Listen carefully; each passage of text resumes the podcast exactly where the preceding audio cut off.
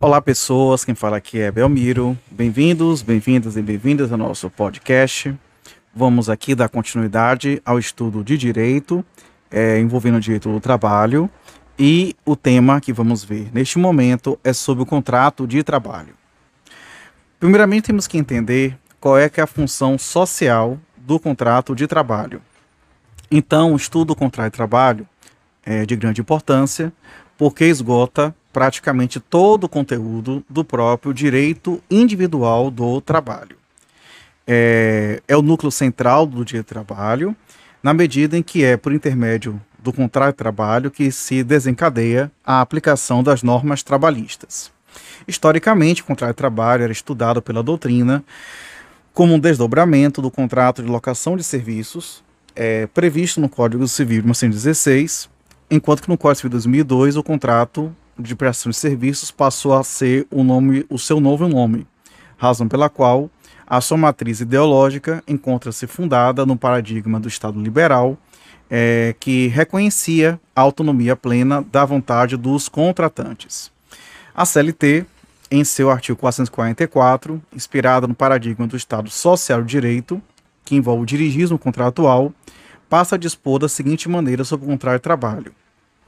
As relações de contratuais de trabalho podem ser objeto de livre estipulação das partes interessadas em estudo, é, desculpa, em tudo, quanto não contravenha a disposições da proteção ao trabalho, aos contratos coletivos que lhes seriam aplicáveis e às decisões das autoridades competentes.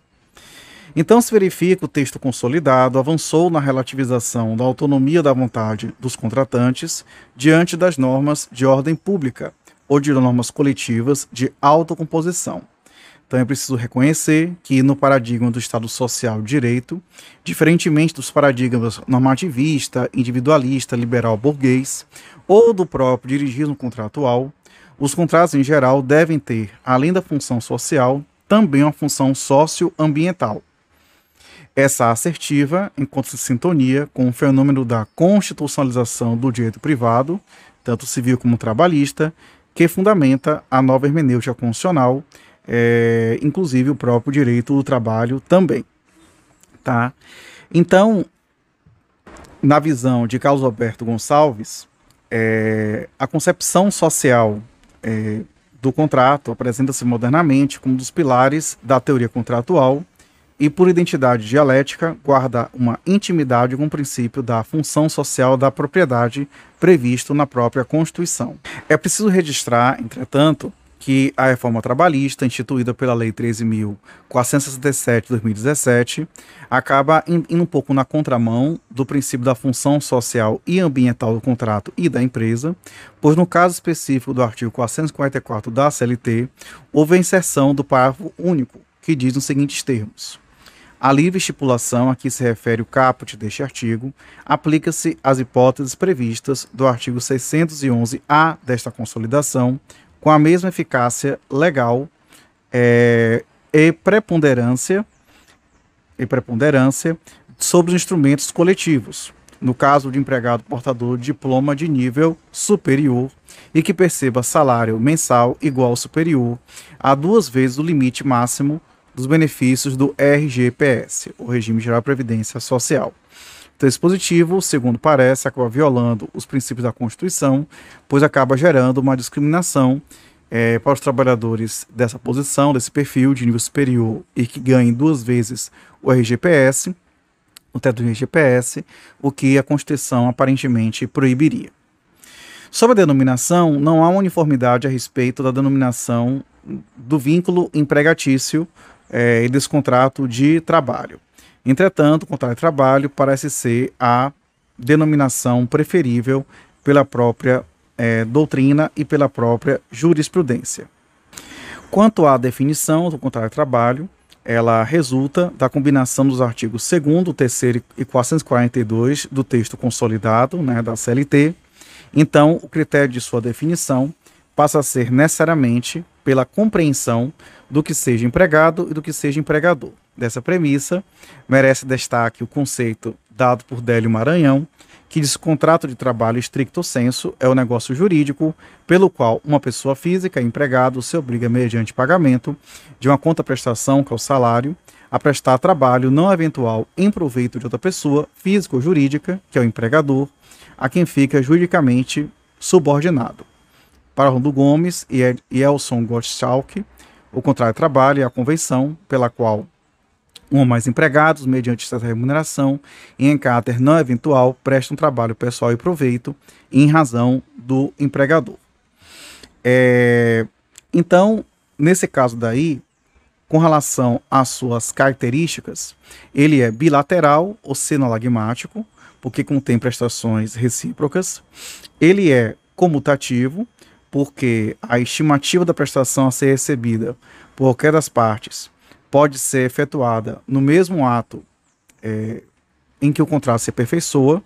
Então, a comutatividade também pode ser entendida como equivalência das prestações. É também oneroso, porque impõe ônus e deveres para ambas as partes contratantes, além de que o contrato de trabalho jamais poderá ser celebrado a título gratuito.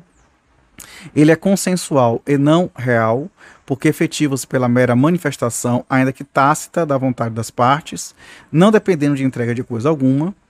Ele é consensual e não solene, porque independe da observância de forma especial, salvo nos contratos que a lei exige de forma escrita, como de artistas, atletas profissionais, aprendizagem, ou se impõe alguma formalidade essencial, como ocorre na investidura de emprego público, é, conforme a Constituição Federal, artigo 37, inciso 2, na qual a aprovação prévia em concurso constitui requisito indispensável à validade do contrato de trabalho do servidor.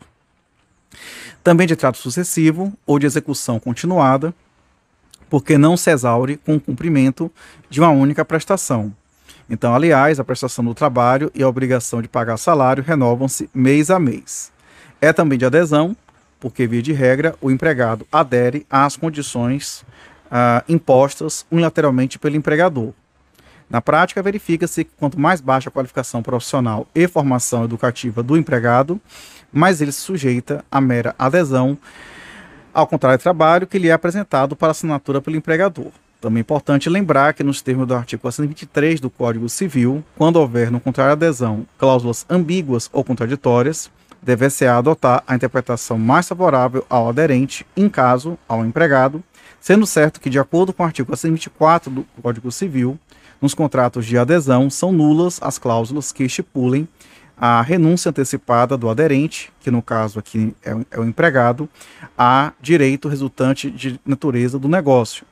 Então, as normas civilistas, inclusive, são aplicáveis subsidiariamente ao contrato de trabalho por força da CLT, artigo 8 parágrafo 1 Com relação à morfologia do contrato de trabalho, com relação à forma, ela, por ser consensual e não solene, não requer forma especial a não ser quando a lei expressamente dispuser em contrário, como acontece no caso dos contratos de trabalho de artistas, atletas profissionais, aprendizes ou ainda quando a lei estabelecer alguma formalidade, como a hipótese de investidura de servidor seletista em emprego público. Com relação à prova do contrato de trabalho, ela pode ser feita por meio de anotações que devem ser obrigatoriamente feitas na CTPS e no livro de registro de empregados. CTPS, a CLT diz que no artigo 29, livres de empregados, CLT, artigo 40. Tais anotações, no entanto, possuem presunção juris tantum, conforme TST súmula 12, que podem ser lididas por outros meios de prova em sentido contrário. Então, importa dizer que, mesmo inexistindo as referidas anotações, a prova da existência de uma relação de emprego ou contrário de trabalho poderá ser feita por qualquer outro meio lícito, como a prova testemunhal e a documental, também vale lembrar que, nos termos do artigo 13 da CLT, a CTPS é obrigatória para o exercício de qualquer emprego, inclusive natureza rural, ainda que em caráter temporário, e para o exercício por conta própria de atividade profissional remunerada, sendo que essa regra é aplicada igualmente a quem, primeiro, for proprietário rural ou não, trabalhe individualmente ou em regime de economia familiar, assim entendido o trabalho dos membros da família, da mesma família, indispensável à própria subsistência e exercida em condições de mútua dependência e colaboração. Dois, em regime de economia familiar e sem empregado. explore área não excedente do módulo rural ou de outro limite que venha a ser fixado para cada região pelo Ministério do Trabalho e Previdência. Também destaca-se que tanto o empregado urbano ou rural, o trabalhador avulso e a trabalhadora doméstica, quanto o trabalho com o trabalhador autônomo, o pequeno proprietário rural que trabalha individualmente ou em regime de economia familiar, devem possuir CTPS sob pena de caracterizar infração administrativa. Então, para os fins da incidência do direito do trabalho, caracterizada no mundo dos fatos, que é o princípio da primazia da realidade, a relação de emprego, de modo tácito ou expresso, a mera ausência de registro na CTPS não implica inexistência ou invalidade do contrato de trabalho, e sim de um ilícito administrativo praticado pelo empregador. Sobre a carteira de trabalho digital, a Lei 13.874 de 2019, também chamada de Lei da Liberdade Econômica, promoveu diversas alterações das disposições relativas às anotações na carteira de trabalho e previdência social, que deverão obedecer aos modelos que o Ministério do Trabalho e Previdência adotar. Também a CTPS será emitida pelo Ministério do Trabalho e Previdência, preferencialmente em meio eletrônico, mas, excepcionalmente, a CTPS poderá ser emitida em meio físico, desde que, inciso 1, nas unidades centralizadas do Ministério do Trabalho e Previdência que forem habilitadas para emissão, 2, mediante convênio por órgãos federais, estaduais e municipais, da administração direta ou indireta, 3, mediante convênio com serviços notariais e de registro, sem custos para administração, garantidas as condições de segurança e informações.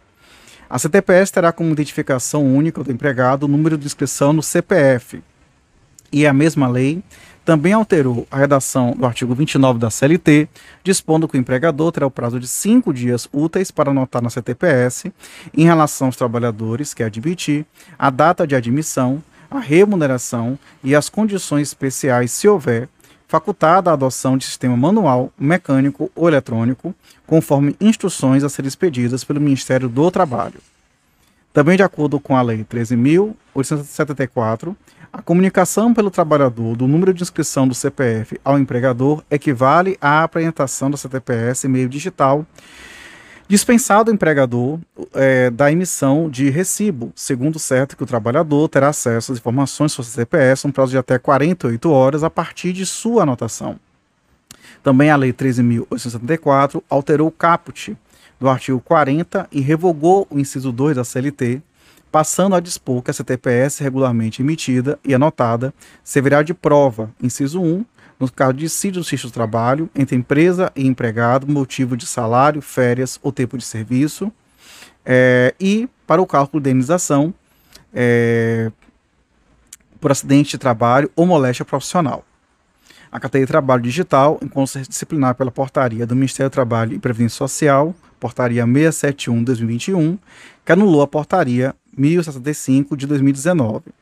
É um documento eletrônico que equivale à carteira de trabalho emitida em meio físico e, entretanto, a carteira de trabalho digital não se equipara aos documentos de identificação civis de que trata o artigo 2 da Lei 12.037, de 1 de outubro de 2009. A portaria MTB MTP, desculpa, 671-2021, em seus artigos 2 a 28, dispõe sobre os requisitos, anotações e utilização do CTPS, bem como do registro de empregados. Com relação ao conteúdo do contrato de trabalho, ele decorre do seu caráter sinalagmático, isto é, compõe-se de obrigações mútuas e em iguais proporções a cargos a cargo de seus sujeitos. O artigo 444 da CLT, que consagra o dirigismo contratual, estabelece um conteúdo mínimo a ser observado pelas partes, ou seja, as partes são livres para estipular condições mais vantajosas que as previstas na lei, ou atos normativos do poder público e nos instrumentos coletivos de trabalho. Com relação ao conteúdo do contrato de trabalho do empregado com nível superior, a reforma trabalhista ela acrescentou essa categoria que a gente já se referiu a ela, é, é algo que parece que gera uma certa discriminação e autorizou que esse tipo de empregado ela é, possa, no caso, receber parte dos riscos da atividade econômica, ficando um pouco mais vulnerável e subjugado ao poder hierárquico disciplinar do empregador, uma vez, que, uma vez que poderá, inclusive, impor compromisso arbitral com meio de solução de controvérsias de surgidas na relação empregatícia, autorizado pelo artigo 507-A da CLT, segundo o qual os contratos individuais é, de trabalho, cuja remuneração é, superior duas vezes o limite máximo estabelecido para o RGPS, poderá ser pactuada a cláusula compromissória de arbitragem, desde que, por iniciativa do empregado ou mediante sua concordância expressa, nos termos da Lei 9.307 de 96. Bom, com relação aos elementos do contrato de trabalho, existem autores que preferem a expressão elementos do contrato de trabalho à morfologia do contrato de trabalho. É, então, no caso, alguns autores lecionam que o contrato de trabalho requer para sua validade a conjunção de elementos extrínsecos e intrínsecos, modernamente distinguidos, respectivamente, sob a denominação de pressupostos requisitos. Os pressupostos seriam a capacidade das partes e a idoneidade do objeto. Os últimos, o consenso e a causa. Adverte, no entanto, que não deve ser incluída a forma, porque a lei não prescreve para o contrato de trabalho, salvo situações especiais, uma forma específica. Pablo Estouso, do Pamplona, se refere a três planos relativos aos contratos em geral. São os planos de existência, validade e eficácia dos contratos. Na existência, diz respeito aos elementos constitutivos do contrato, que são a manifestação da vontade, a presença de um agente, o objeto e a forma da exteriorização da vontade do objeto. Presentes tais elementos, passa-se ao plano da validade. Então, existindo um contrato de trabalho, o próximo passo é verificar se ele é válido. Daí se prefere falar em elementos ou requisitos do negócio jurídico, e esses elementos qualificam os planos de existência já mencionados e dividem-se em, primeiro, elementos essenciais, que são manifestação livre e de boa fé da vontade, agente capaz, objeto idôneo e forma prescrita ou não proibida pela lei, elementos acidentais, que são termo, condição e encargo, e existem alguns parâmetros legais previstos na legislação civil que podem ser adotados no direito de trabalho em relação ao contrato de emprego. E também é importante verificar da impossibilidade inicial do objeto, ela não invalida o contrato de trabalho se for relativa ou nulidade relativa, ou se cessar antes de realizar a condição que ele tiver subordinado. Nos termos do artigo 107 do Código Civil, a validade da declaração da vontade não dependerá de forma especial senão quando a lei expressamente a exigir. E a manifestação da vontade subsiste ainda que seu autor haja feito reserva mental de não querer o que manifestou, salvo dela o destinatário que tiver conhecimento. O silêncio importa anuência quando as circunstâncias ou os usos autorizarem e não for necessária a declaração de vontade expressa. Das declarações de vontade se atenderá mais à intenção nelas consubstanciada do que o sentido literal da linguagem. E diz o artigo 103 do Código Civil que os negócios jurídicos devem ser interpretados conforme a boa-fé e os usos do lugar de sua celebração. Logo, o contrato de trabalho deve ser sempre interpretado de acordo com a boa-fé e os costumes do local de sua celebração. Os negócios jurídicos benéficos e a renúncia interpretam-se restritivamente. Então, as cláusulas que instituam benefícios extralegais e a renúncia de disponíveis devem ser interpretados, portanto, restritivamente. Com relação aos elementos essenciais, eles constituem requisitos obrigatórios para a validade do contrato de trabalho. É, tem uma lacuna normativa da CLT com relação a isto, é, e aí, por conta disso, temos que pegar o artigo 104 do Código Civil, que fala que todo negócio jurídico requer agente capaz, objeto, objeto lícito, forma prescrita ou não defesa em lei, não proibida pela lei. Uh, todavia, nos termos do artigo 105 do Código Civil, a incapacidade relativa de umas partes não pode ser invocada pela outra em benefício próprio, nem aproveita aos co-interessados capazes, salvo se, neste caso, for indivisível objeto do direito ou da obrigação comum. Os elementos essenciais subdividem-se em extrínsecos, que são capacidade e legitimação, intrínsecos, consentimento, idoneidade, objeto, do objeto e forma. Com relação aos elementos essenciais extrínsecos, a capacidade é a aptidão da pessoa para adquirir direitos e contrair obrigações. No direito de trabalho, os parâmetros não são exatamente os mesmos do direito comum, porque o menor com 16 anos é absolutamente incapaz, desculpa, menor de 16 anos, abaixo dele, tá? É absolutamente incapaz para celebrar contrato de trabalho, salvo na condição de aprendiz. só que é a partir dos 14 anos, vide CLT e Constituição, CLT a partir do artigo 428.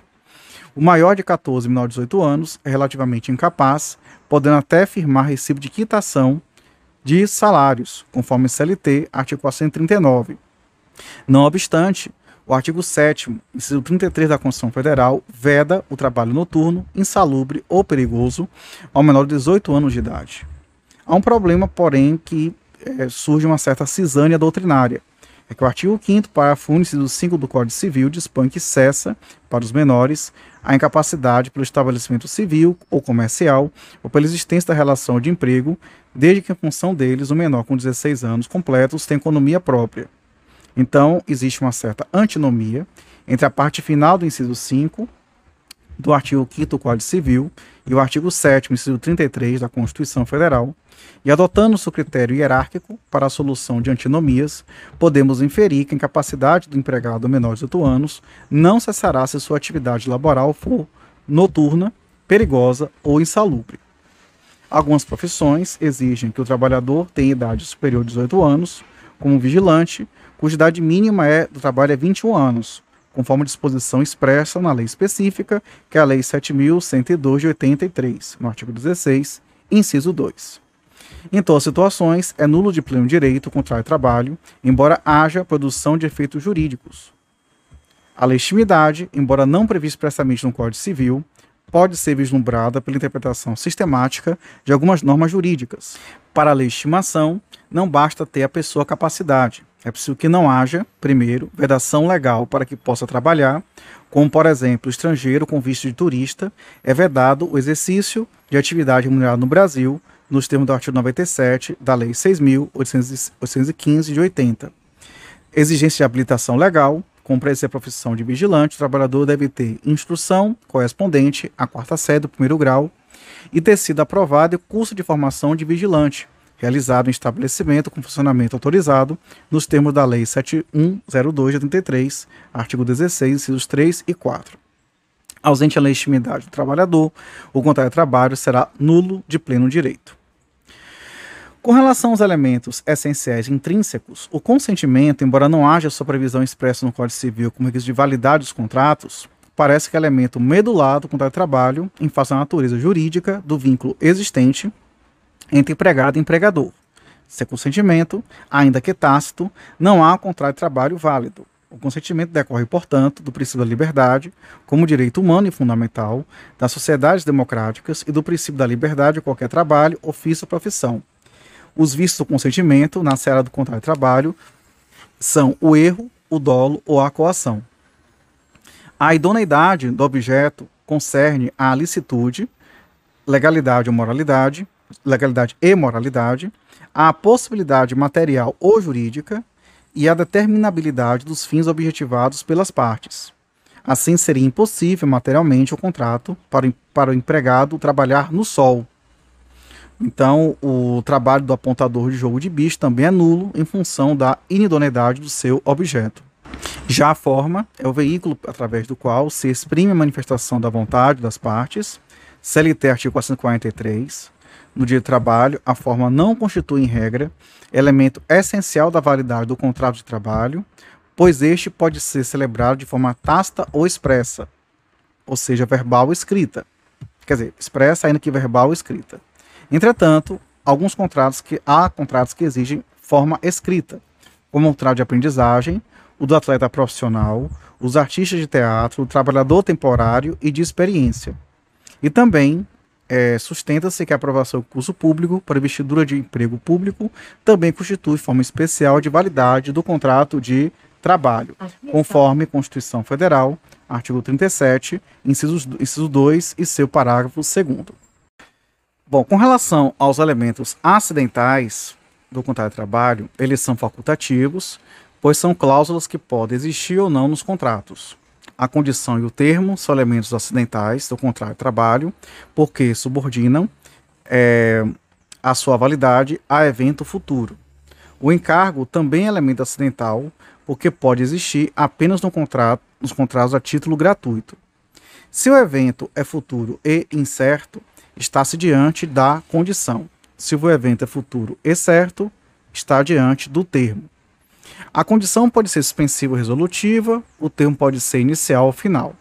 De acordo com o artigo 121 do Código Civil, aplicar o direito de trabalho por força do artigo 8 parágrafo 1 da CLT, considera-se a condição a cláusula que, derivando exclusivamente da vontade das partes, subordina o efeito do negócio jurídico a evento futuro e incerto. Então, são listas, em geral, todas as condições não contrárias à lei, à ordem pública ou aos bons costumes, e entre as condições proibidas se incluem a que privarem de todo efeito negócio jurídico ou que sujeitarem ao puro arbítrio de uma das partes, como diz o Código Civil no artigo 122. De acordo com o artigo 123 do Código Civil, novamente, invalidam o negócio jurídico que eles são subordinados. Primeiro, inciso, as condições física ou juridicamente impossíveis, quando suspensivas. Segundo, as condições ilícitas ou de fazer coisa ilícita. Terceiro, as condições incompreensíveis ou contraditórias. Também a lei considera inexistentes as condições impossíveis, quando resolutivas, e as de não fazer coisa impossível, conforme o Código Civil, artigo 124. Se a eficácia do contrato de trabalho estiver subordinada à condição suspensiva, enquanto ela não se verificar, não será adquirido o direito a que visa, conforme o artigo 125 do Código Civil se for resolutiva a condição, enquanto esta, é, se não realizar, vigorará o contrato de trabalho, podendo exercer, desde a conclusão, o direito estabelecido. Sobrevindo a condição resolutiva, extingue-se para todos os efeitos o direito a que ela se, se opõe, mas se aposta um negócio de execução continuada ou periódica, a sua realização, salvo disposição em contrário, não tem eficácia quanto aos atos já praticados, desde que compatíveis com a natureza da condição pendente e conforme os ditames da boa-fé. Conforme o Código Civil, artigo 128. Reputa-se verificada, quanto aos efeitos jurídicos, a condição cujo implemento for maliciosamente obstado pela parte a quem desfavorecer, considerando-se, ao contrário, não verificada a condição maliciosamente levada a efeito por aquele a quem aproveita o seu implemento, conforme artigo 129 do Código Civil. Ao titular do direito eventual, nos casos de condição suspensiva ou resolutiva, é permitido praticar os atos destinados a conservá-lo, conforme o Código Civil, artigo 130. Se o empregador estabelecer uma cláusula sujeita à condição de somente promover o empregado, se ele concluir o curso superior de administração, a este é permitido praticar os atos destinados à conclusão do curso, não podendo o empregado criar obstáculos à prática de tais atos. Quanto ao termo, convém destacar, de plano, tendo em vista a similitude entre os institutos do termo e da condição, dispõe o artigo 135 do Código Civil que o termo final, que desculpa, que o termo inicial e final aplicam-se no que couber a disposições relativas à condição suspensiva e à resolutiva. O termo inicial suspende o exercício, mas não a aquisição de direitos, conforme o Código Civil, artigo 131. No que tange a contagem de prazo, prescreve o artigo 132 do Código Civil que, salvo disposição legal ou convencional em contrário, computa os seus prazos, excluído o dia do começo e incluído o dia do vencimento, observar os seguintes critérios.